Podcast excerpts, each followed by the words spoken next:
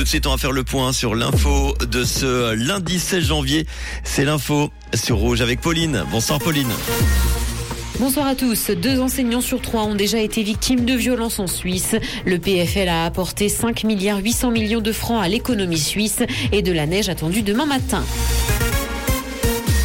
Deux enseignants sur trois ont déjà été victimes de violences en Suisse. C'est ce que montre une étude réalisée sur ces cinq dernières années menée par l'association fêtière des enseignants et enseignantes suisses. Elle souhaite d'ailleurs que des mesures soient prises contre ce phénomène. Ces violences s'expriment d'ailleurs sous la forme d'injures, d'insultes et de menaces ou encore d'intimidation. Le premier type de violence subie reste d'ailleurs psychique. Le PFL a apporté 5 milliards 800 millions de francs à l'économie suisse.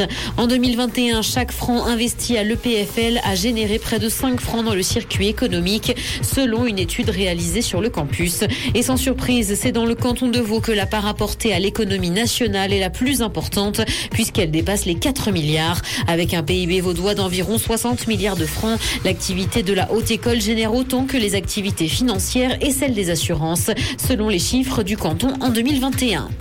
À Genève, un recours groupé contre le développement de l'aéroport. Une vingtaine de communes genevoises, vaudoises et françaises, mais aussi 34 associations et des riverains attaquent le développement de l'aéroport fixé dans le nouveau règlement d'exploitation. Ce recours a été déposé devant le tribunal fédéral administratif.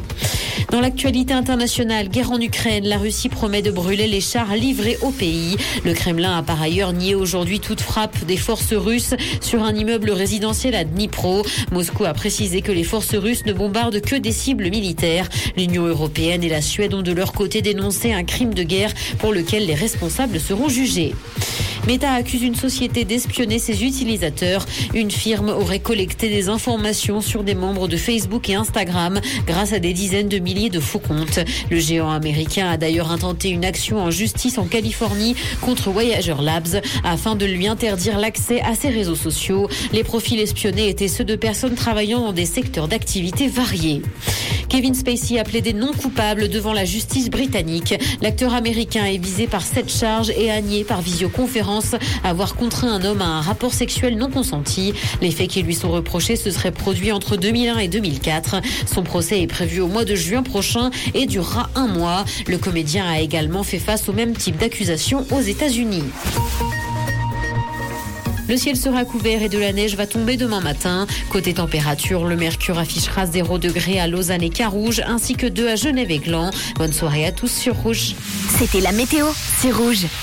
Merci beaucoup Pauline. Retour de l'info tout à l'heure à 18h dans le